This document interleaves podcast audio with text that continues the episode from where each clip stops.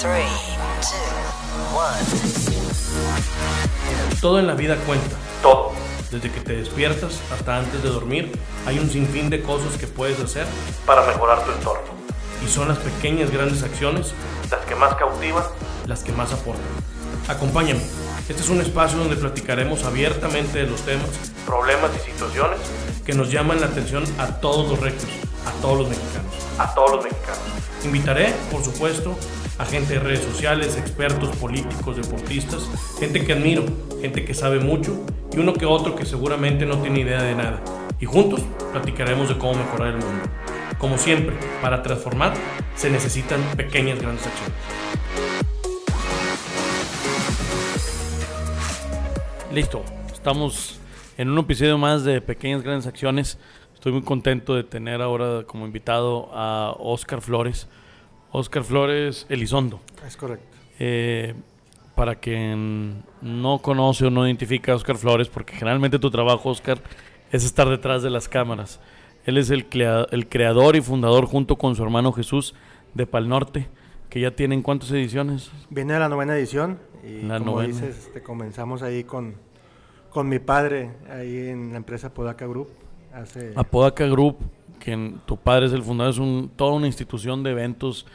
Eh, a mí me gusta mucho, Oscar, eh, tener invitados como tú y te agradezco el tiempo que se da en el momento. de- su, su trabajo es día con día generar entretenimiento para cientos de miles de personas. Y muchas veces uno no sabe. eh, creo que fue el año pasado, trajeron a Shakira, eh, eh, a Bruno Mars en el estadio universitario y la gente dice, no, pues viene Shakira al estadio universitario, viene Bruno Mars al estadio universitario. Para todos los que son mis amigos o los que me piden boletos en redes sociales, mucho tiene que ver Oscar Flores para que eh, ahí cuando salga este programa al aire le den las gracias. Muchas gracias por estar aquí, eh, Oscar. Platicaba un poco eh, eh, afuera de, de cuando estábamos afuera del aire. 35 años, 30 y Ya está cumpliendo mi padre 40 años con la empresa. 40 años 40 años representando artistas. representando artistas. Justo antes de entrar al aire te- recibiste una llamada de tu papá. De, háblale a tal artista porque que- que la fecha no empataba y, y- así es esto, la verdad que, como hablábamos, hay que estar siempre pegado en el negocio para poder salir adelante, ¿no? Mi padre eh, nos metió en esto, pues desde que tengo memoria, desde que tenemos 10, 11 años, nos llevaba a los bailes ahí para que viéramos eh, cómo se movía la cosa. Nos metía a cortar boletos ahí en la, en la taquilla, a recoger boletos. Oye, ve con el artista y dile que ya, le toca su turno para entrar ahí en el, en el Aragón, en el Casino Podaca. hacíamos bailes en, este, en Villa de Juárez, la total. Pues siempre nos inculcó eso desde, desde muy chicos y muy agradecidos con él, que nos formó de una manera que, que nos gustó este negocio, que como él dice, eh, este, otros trabajamos para que otros se diviertan, ¿no? Entonces, eso es lo que mi padre siempre ha dicho y, y, pues la verdad que es muy correcto, ¿no? Pero nos gusta esto. sin duda ¿verdad? han hecho que, y yo incluido, que muchos nos divirtamos con todos los eventos que ustedes han organizado. ¿Cuál fue tu primer evento que dijiste? El 100% de este evento te lo soltaron a ti, fue junto con tu hermano, fue tú solo. Eh, creo Fue- que fue en el cercado. Fue en el cercado, sí, teníamos eh, 11 y 13 años, yo tenía 13 años y ¿sabes qué? Queremos tener, empezar a tener dinero, aviéntense, dijo mi papá, aviéntense solos, hagan todo, de contratar al artista hasta contratar quien vende la cerveza, hacer publicidad, ¿A sacar? Fue a Tropical Panamá y Renacimiento 74 en el cercado Nuevo León. Este, y la verdad que fue un éxito, fue un aprendizaje, a pesar de que fue un evento chico, pues nosotros creíamos que era muy fácil hacer un evento, ¿no? Lo- de lo que veíamos, una cosa es ver y una cosa es la práctica, el día a día que es diferente a, a lo que ves, ¿no? Entonces, pues ya estando en el evento, oye, nos faltó gente para las barras, oye, nos faltó para cortar boletos. Y ahí estábamos hablando a los primos, hablando a los amigos, vengan de jalar. Y, y la verdad se salió adelante el evento, pero pues fue un buen comienzo para nosotros, ¿no? Fíjense bien, a los 13 años, ¿estás hablando de qué año fue esto? Entonces yo tengo ahorita hace, ¿qué será? 22 años, eh, en el 95 más o menos. En el 95. 95, Y 96. yo te platicaba con, eh, antes de iniciar y el nombre de, de este podcast, que es Pequeñas Grandes Acciones, precisamente lo, mi mayor interés es que todos los que ven cada uno de estos programas, Oscar, es que sepan que detrás del éxito conlleva realmente una serie de trabajos, sacrificios, aprendizaje, este, el estar día con día poniendo un granito de arena, ver cómo te reinventas, que imagino que tu mercado, conforme va avanzando, tienes más competencia. Hay, ¿Cómo ha sido el, el, crecimiento de los diferentes centros sociales? Porque cada uno de los centros sociales que crece, eh, crece con su propio promotor, hasta donde entiendo. No sé si Pabellón M, o el Domo Care, o la Arena Monterrey. no es tan fácil porque estás compitiendo contra el mismo eh, propietario del lugar. Sí, digo, ese tipo de lugares que mencionas que son los más importantes de aquí de la ciudad, ellos hacen sus eventos como empresa y también uno como promotor va y se lo renta para traer un cierto artista, ¿no? Y ahora la ciudad de Monterrey, pues es, después del DF, la ciudad que tiene más eventos, ¿no? Este, hay mucha competencia, pero de la buena, porque eso trae a que la gente ya pueda escoger su evento. Hace 15, 20 años, pues no teníamos esa facilidad de asistir a un evento de un artista internacional, este, y poco a poco hemos ido creciendo con eso, ¿no? Eh, nosotros, como dice, nos hemos reinventado de poco a poco. La empresa empezó 100% de música grupera con mi padre. Eh, y hace 12, 13 años empezamos haciendo eventos como conciertos como empresario de pop y rock. Y hace 9, 10 años empezó la idea de hacer un festival en la ciudad. Para el norte. Para el norte. Que es el festival más grande de todo el norte del el norte Y ya ahorita ya le está pegando de todo. ¿Cómo nace? la idea de Pal Norte? ¿En qué momento, a quién se le ocurrió el nombre, la idea, el concepto, el lugar? Porque antes era en el Diego, Rivera. Exactamente.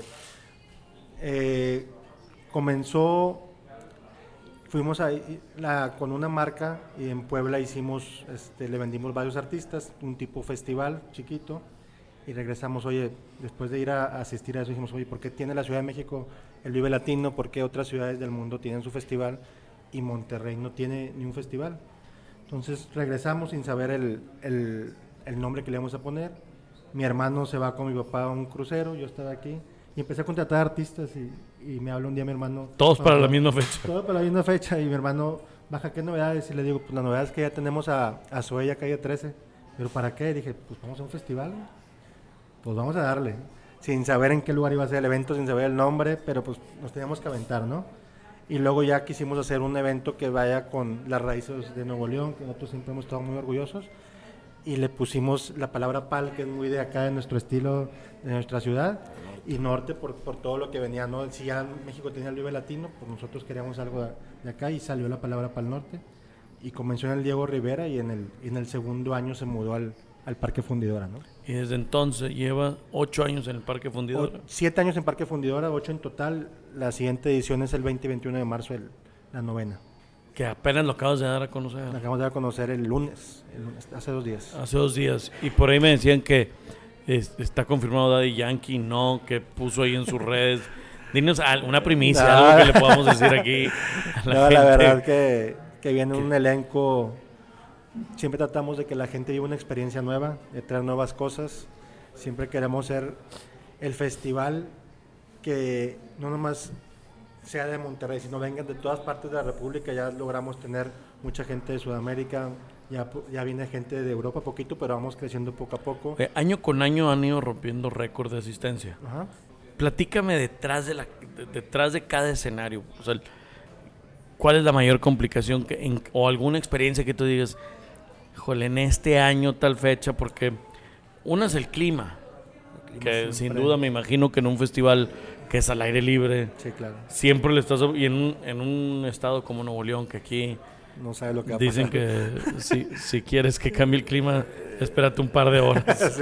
Y no sabes qué va a pasar, entonces la fecha se escoge por algún motivo, no, si llueve dices pues así se va, o cuál es la mayor complicación en su momento no, pues la primera complicación es, juntar los artistas, ¿no? Empatar las agendas en una misma fecha. Tenemos más de 100 artistas, entonces la cartelera, la cartelera empezamos, el nombre más grande, más chico, no, la foto. siempre están ahí. Y vimos ahí forcejeando ahí con los managers, pero al final siempre llegamos a un acuerdo, ¿no? Siempre es complicado empatar, son más de 100 artistas, entonces pues esta es la fecha y vamos a enfocarnos en esta fecha, ¿no? Casi siempre lo hacemos eh, pasando un poquito antes de Semana Santa o después de Semana Santa, dos, tres semanas, ¿no? Antes o después. Y nos ha funcionado muy bien esa fecha. Y lo complicado, pues, después de juntar todo ese elenco, como tú dices, ver cómo se va a acomodar, los egos de a qué horario vas a tocar, en el, en este escenario principal, en el escenario eh, un poquito más chico, en el acústico pero pues es lo que nos gusta y siempre nos entretenemos con esto. Desde un año y medio antes ya estamos contratando a los artistas de la otra edición, ¿no? Estamos trabajando, ¿no?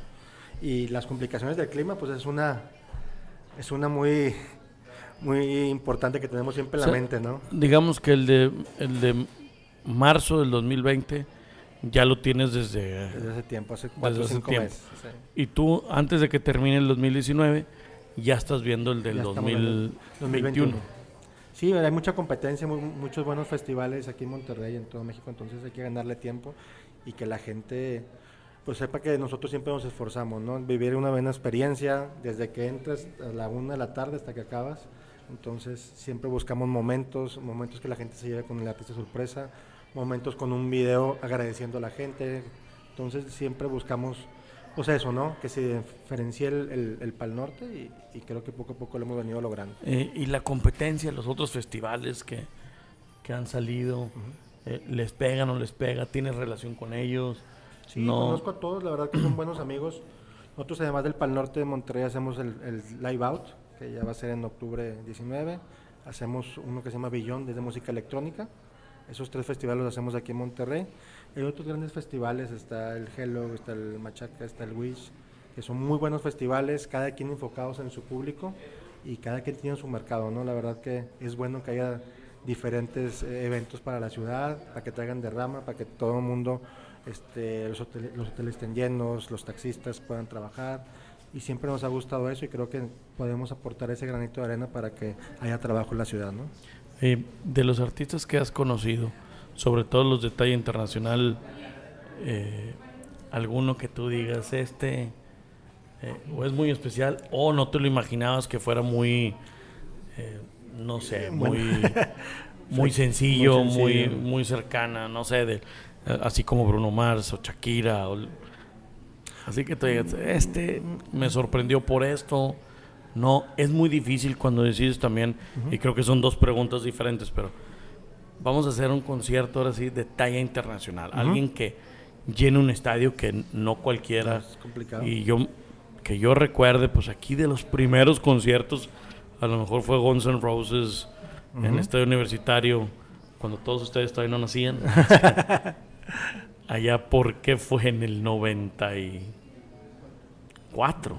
92. Más o menos. Cuando vino Guns N' Roses. Sí. Eh, de ese tipo de conciertos? ¿Qué, te motivó a...? Porque es muchísimo más ganancia que el otro, es más trabajo, ¿no? Pues es, son retos personales. Son diferentes retos. La verdad que hacer un estadio, pues es ver la gente, el estadio ya no te, te llena de emoción, te pone la piel chinita. Este, traer un, un, artista de ese tamaño que llene estadios a nivel mundial, pues es un reto que siempre hemos tenido. Mi padre empezó con, con Enrique Iglesias hace no sé qué será, hace, tendría yo unos 12 años, 10 años, cuando lo hizo en el estadio universitario. Hizo Bronco 97? también. 97 más o menos. Hizo Bronco. ¿Tú fuiste? Yo fui, yo soy ligeramente mayor que tú, algunos meses. Algunos, ah, unos días. Hizo Bronco también ahí una vez en el estadio universitario. Bronco, Bronco y llenaba. Mucho. Todo el estadio. Todo el estadio. Entonces ya teníamos ahí por ese lado, ese caminito, digo, estábamos muy pequeños y, las cosas van cambiando año con año, toda la tecnología, los escenarios, etcétera. Pero los dos tienen su, su nivel de, complejidad, ¿no? La verdad que en un festival es hacer logística de 100 artistas en dos días es complicado, juntar la transportación terrestre, los camerinos, los caterings, eh, es, es, mucho, pero tenemos el equipo para poder lograrlo. ¿no? ¿Cuánto personal tienen en la empresa? Estamos cerca de las 100 personas, 94 gentes. ¿Y en un evento de estos? En un Pal Norte tenemos cerca de, ya con la gente que vende bebidas, este, alcohol, seguridad. seguridad, todo casi cerca de 4.500 personas la última vez. Que trabajan 48 horas. Que trabajan 40. Bueno, supongamos todas las Hay cambios de turno, sí, pero en el, en el día del evento, los días del evento son cerca de 4.500 personas es un mundo. es, es un evento casi, casi. Pues sí, haces, eh, haces festivales o conciertos únicamente dentro de México. Desde hace cuatro años empezamos a hacer otros tipo de otros festivales fuera de Monterrey, en Tijuana, Hermosillo, Chihuahua, este, Veracruz, eh, Chiapas, Cancún. La verdad que 11 ciudades de México. Nos estamos expandiendo poco a poco y son las que más tienen. son las que tienen más arrastre, las que vemos que la gente viene, viaja más a los festivales. Esas, esas 11 ciudades creemos que es las que van creciendo poco a poco. Empezamos con un evento que se llama Tecate Location, que es más pequeño para 5 o 6 personas, 5 mil, 6 mil personas. Vemos que crece y lo cambiamos a festival. Y luego empezamos con otro Tecate Location. Y son festivales también Location que son muy buenos para la ciudad, que es el evento importante de la ciudad. Son como eventos más boutique. Y vemos que va creciendo y hacemos el cambio, ¿no? La verdad que queremos que esto que ahorita a la gente le gusta ir a festivales, pues se vuelva eh, en todo México, no más en las ciudades grandes de- del país, ¿no? ¿Y convives tú mucho con los artistas? Trato de no tanto, más con los managers. Luego te agarran luego- no, la verdad que sí, uno trata de pues guardar el, el saludar y todo, pero el cierto espacio, ¿no? La verdad nosotros estamos de este lado. con todos. Fotos sí tenemos muchas, me gusta tener ahí fotos con, con los artistas que soy fan, soy muy fan de, de The Killers que estuvo en Pal Norte, este Intocable, que nosotros manejamos la, la, la gira Intocable en todo México, soy muy fan de ellos también. Seguido voy a verlos en donde estén, entonces me gusta todo tipo de música y Que ya no verdad- vienen al palenque. ya no vienen al palenque. Deberías de eh, ¿Alguna anécdota con un artista? Eh, con todos he tenido muy buenas cosas, pero puede ser uno con, con Maná, que tuvimos en, en Pal Norte. La verdad que es un grupo que a mí también siempre me ha gustado desde pequeño. Este, en Pal Norte estaba soplando mucho el aire. La gente de repente piensa, oye, ¿por qué no, por qué no le mucho el sonido en, las, en el delay? Que el delay es después del escenario, donde están las bocinas, a cierta cantidad de metros hay otras bocinas para escuchar de la mitad del, del espacio a la otra gente. Y, y empezó el aire fuerte, se movían ahí las palmeras del fundidora. Y con ese, con ese tipo de aire no puede tocar el, este, el artista, tiene que esperar a que baje la intensidad de las rachas de, viento. Y pues tenemos los tiempos bien marcados, este, porque acaba uno y empieza otro. Y Protección Civil dijo, ¿sabes qué? Vamos a esperarnos un ratito para que empiece el otro artista. Fui con, con ellos. Necesito que me eches la mano, podemos esperar 20 minutos, media hora para, para empezar.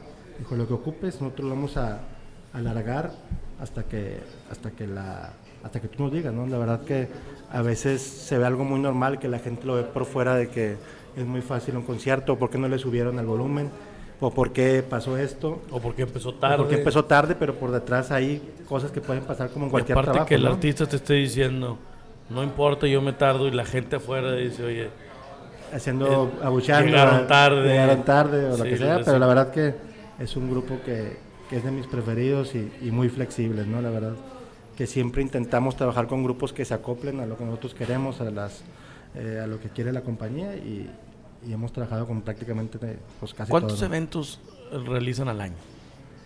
Como empresa haremos unos 80, 90 al año y nuestra agencia de, de booking, de representación, venderá fechas a teatros del pueblo, a eventos gratuitos, unos 600, 700 al año, en todo México. 600, 700 al año. En todo México. Sí, sí, estás hablando de dos por día y, y que realicen ustedes en su totalidad uno cada tres días, Más o menos.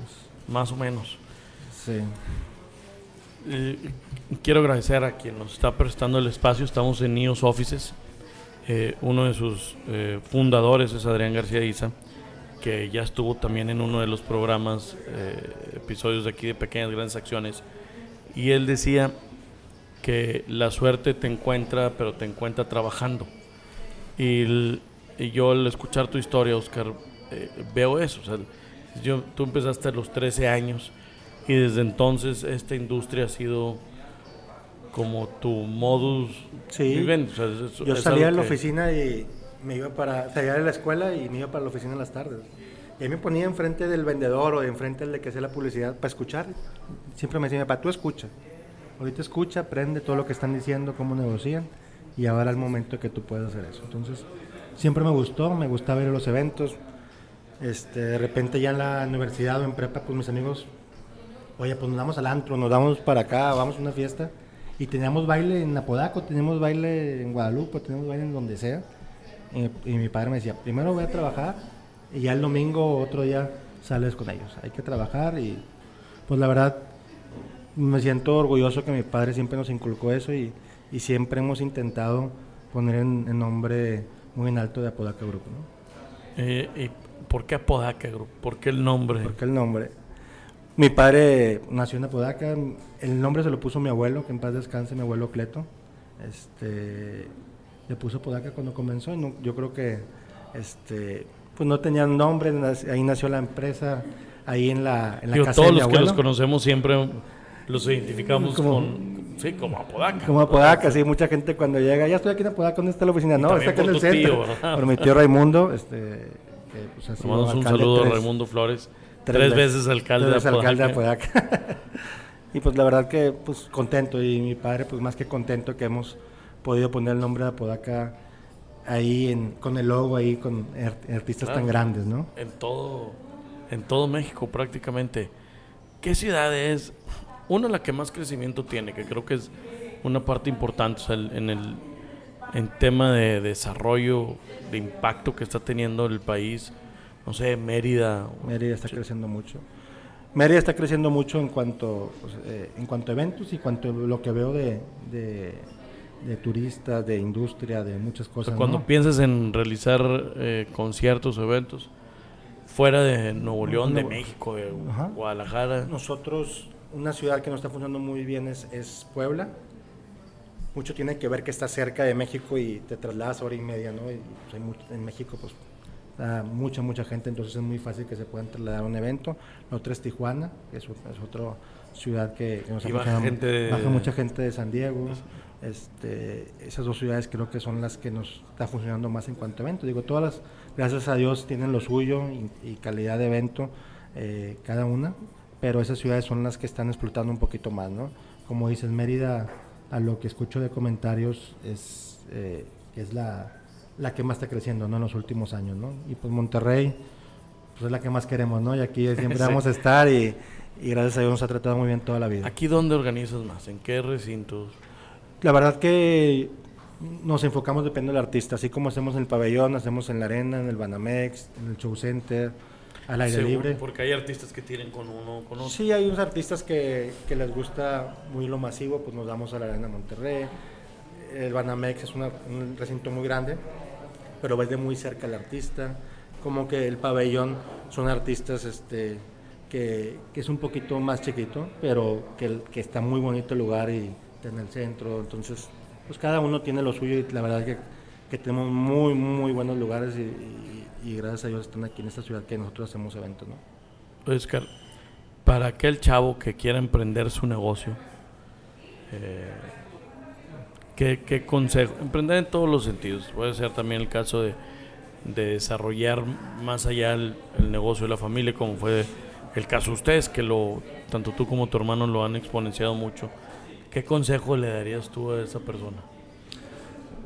Yo el consejo que le daría es, como bien lo dijiste y me quedé con esas palabras, es la suerte pues, no está en el aire, no te llega así tal cual. Tienes que trabajar, tienes que echarle ganas, perseguir ese sueño que desde pequeño lo tengas y, va, y, y se va a dar, en algún tiempo la vida se va a dar.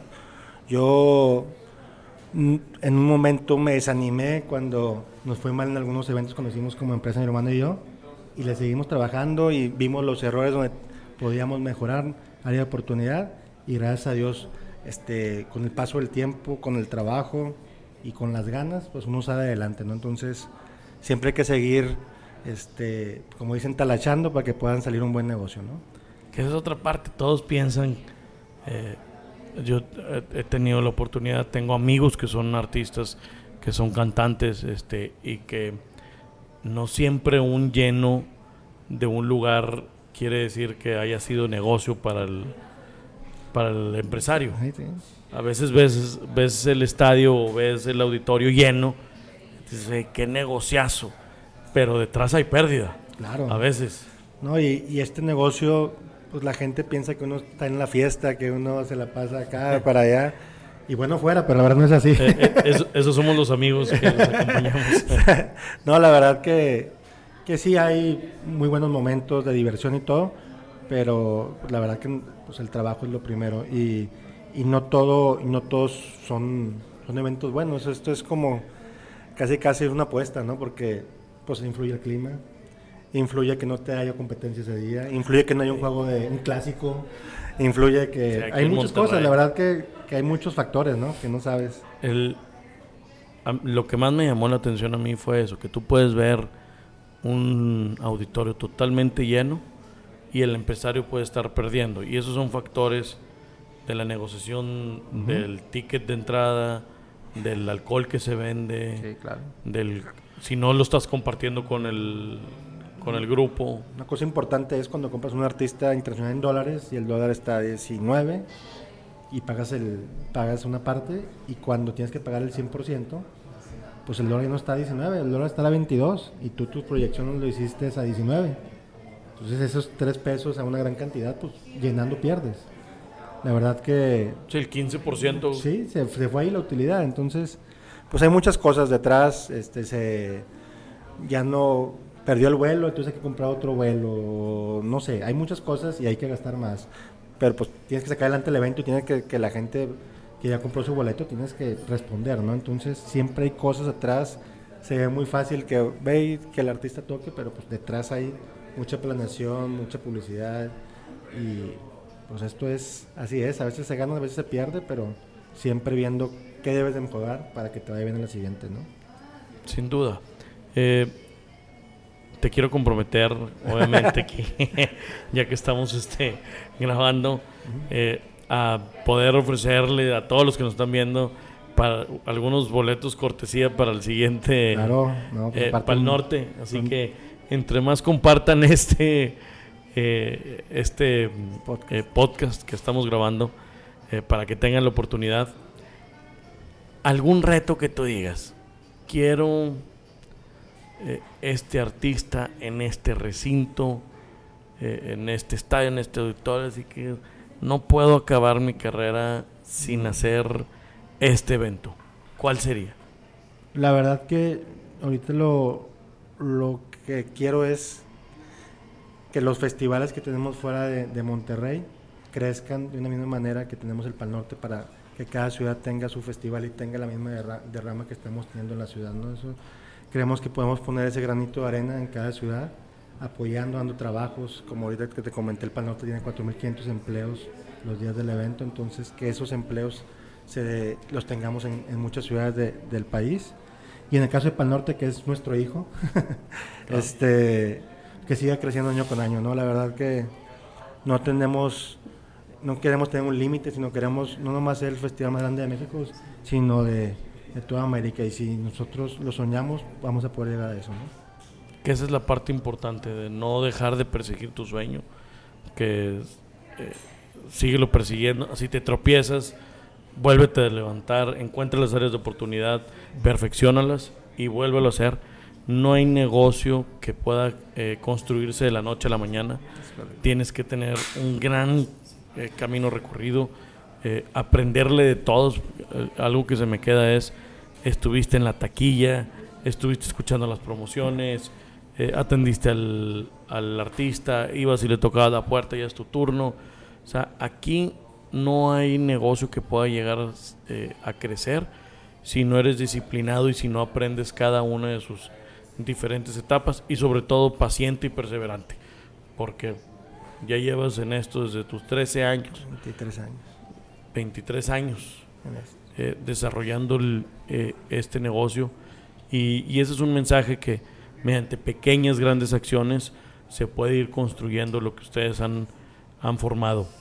¿Qué te dijo tu papá cuando dijiste vamos a crear Pal Norte, el primer festival? Te dijo, dale, De Allen, la verdad Sí. que pues, ni nosotros sabíamos que iba a crecer de esa manera, ¿no?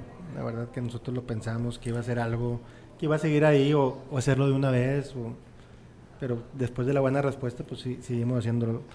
Eh, siempre ha confiado en nosotros, pues fue el primer evento grande fuera de lo grupero y pues las cosas van cambiando. Seguimos en lo grupero, sigo en lo grupero yo, soy director de ventas ahí de la compañía en cuanto al booking de lo grupero y, y seguimos dándole a eso, ¿no? Con eso crecimos y con eso vamos a seguir, si Dios quiere, por muchos años, ¿no? Seguimos teniendo el booking de Ramón Ayala, de Intocable, de Pedro Fernández, de Alicia Villarreal, alrededor de 30 artistas, ¿no? Entonces seguimos también con eso, además de la realización de festivales y conciertos.